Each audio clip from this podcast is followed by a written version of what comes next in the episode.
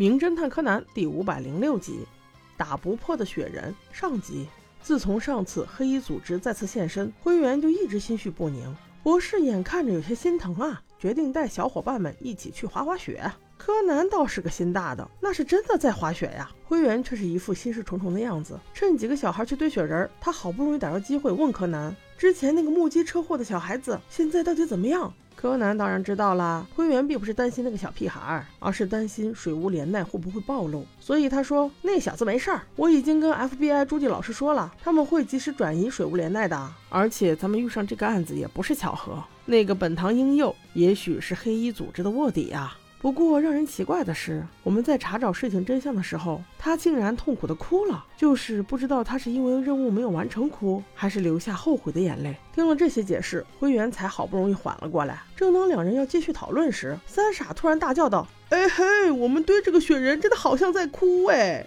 其实吧，这也没啥，反正他们三个一直都是这么傻。让人觉得不爽的是，又来了四个大人，其中一个女孩凶巴巴地说。你们几个小鬼，堆雪人就堆雪人，最好不要碰到我们的雪人哦，这可是我们的毕业作品。听了这话，元太赶紧给他了一个大白眼儿。这时，雪人的创作者才从雪人的身后走了过来，是一个中长发的小帅哥。他温柔地说：“小朋友们，没有事情啦，我们四个是快毕业的大学生，这个雪人就是我们四个的毕业作品呢。”元太听了这话，翻着白眼说：“你们四个人的作品，为什么只有你一个人在做？”小帅哥听了，笑笑说：“没有关系啦，刚开始的时候大家一起做反而麻烦，我一个人先做个轮廓出来嘛。”小朋友们，你们好，我叫一八，很高兴认识你们呢。紧接着，这个一八先生就把其他三位同学也介绍了一下。刚才那个凶巴巴女名叫硕子，我一听这名字直接笑了。你就一勺子，有啥可嚣张的呢？另外俩同学一男一女，女的叫麻华，男的叫木山。麻花小姐的腿好像有点问题，走路一瘸一拐的，好不容易走过来说：“哎呀，大家，这是我们大学最后一年在一起了，就和和气气的嘛。”随后众人附和。镯子一听，故意挑衅道：“哎呦，和气谁不会呀？不如我们四个人一起去滑雪吧。”哦吼吼吼，对不起，我给忘了，你腿断了，滑不成。哼，我休息去了，你们自便吧。哎呦，这一段学的我自己都想抽我一巴掌。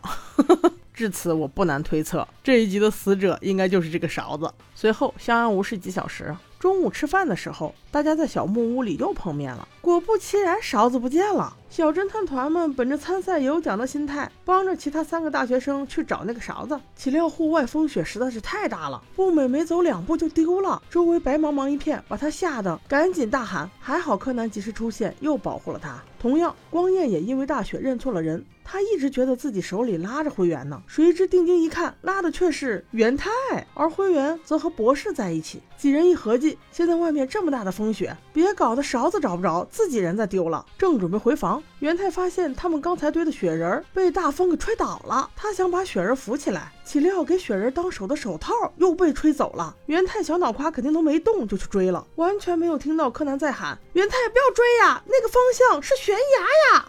好在此时风雪是小了一点，元太一屁股坐在崖边，手套也没有追着，吓得呼哧带喘，右手不停的在拨拉胸口。大家都赶过来看他时，他还没有缓过来劲儿呢。正在这紧张的时刻，柯南语出惊人：“博士，你看悬崖下方那个湖中央是什么？”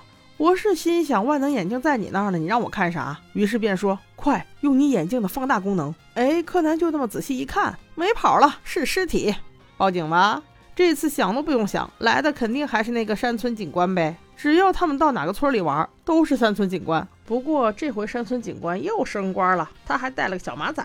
很快，警方就把尸体从岸上捞了上来。同时，还把与死者认识的几个人叫到了现场问话。通过现场勘查，死者的穿着很奇怪，死者穿着滑雪的靴子，但是并没有戴帽子、护目镜和手套，这就说明他不可能是出来滑雪的。而滑雪的靴子是有人故意给他穿上的，也就是说，这很有可能是个谋杀。而死者的三个同学，从他们分开到尸体发现期间都是独处的，并没有不在场证明，所以他们三人都有嫌疑。那个麻华和山木，他俩都是待在自己的房间里。而那个一八先生。则是冒着风雪，竟然还在堆雪人。当警官怀疑是他们三个在做的时候，麻华提出来了一个设想。他说，死者有个习惯，那就是给人打电话之前，喜欢先发个信息确认一下对方是否有空。有没有这种可能性？死者想要打个电话，但是他事先习惯发个短信，所以去掉手套发短信的时候，手套被风雪给吹跑了。那死者就像刚才元太一样，想要追到被吹跑的手套，于是就在风雪中没有注意到前方就是悬崖，完全没有减速的冲了下来，所以才会摔到池子